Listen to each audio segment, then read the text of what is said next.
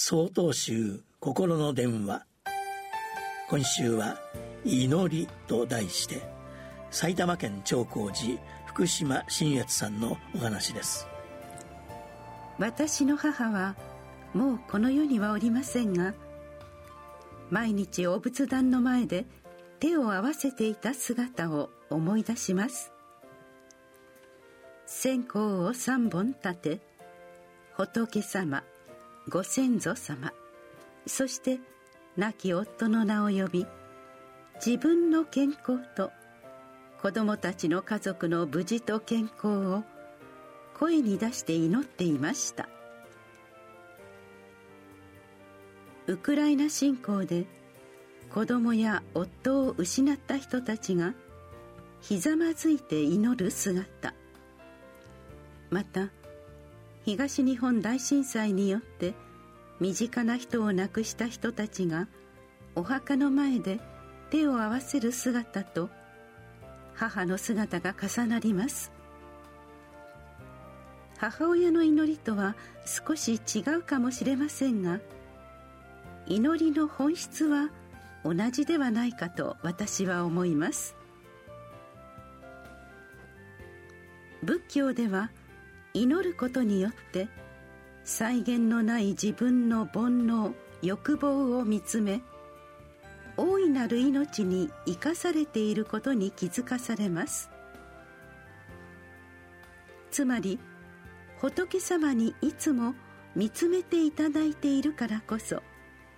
自分の内なる仏様に出会えるのです。仏様は慈愛の眼差しで私たちを見守ってくださっています。祈りとは悲しみから喜びに至るすべての思いの凝縮であり祈らずにはいられない自然の行為と言っていいでしょう。祈りは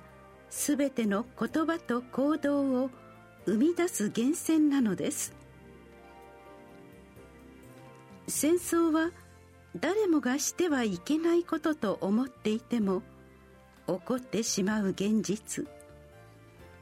自然災害に対してどうすることもできない現実。ただただ無力さを感じるだけですがいても立ってもいられない素直な気持ちで手を合わせるという祈りの行為こそ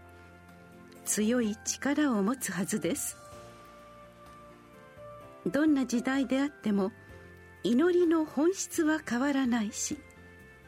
世界のどの宗教も全て共通するところは人と人